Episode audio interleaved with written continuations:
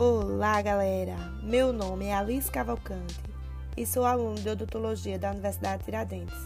Nesse podcast, irei falar sobre um mito e uma verdade na área da odontologia. Vamos lá? Pois bem, alimentos que contêm corantes escurecem os dentes? Verdade. Os alimentos que possuem muitos corantes não devem ser consumidos de maneira abusiva e uma escovação adequada deve ser realizada.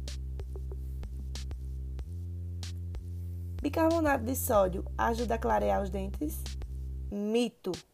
Por ser uma substância altamente abrasiva, o bicarbonato de sódio promove a limpeza na superfície do esmalte dos dentes, removendo as manchas externas. Porém, promove também o desgaste da estrutura dental.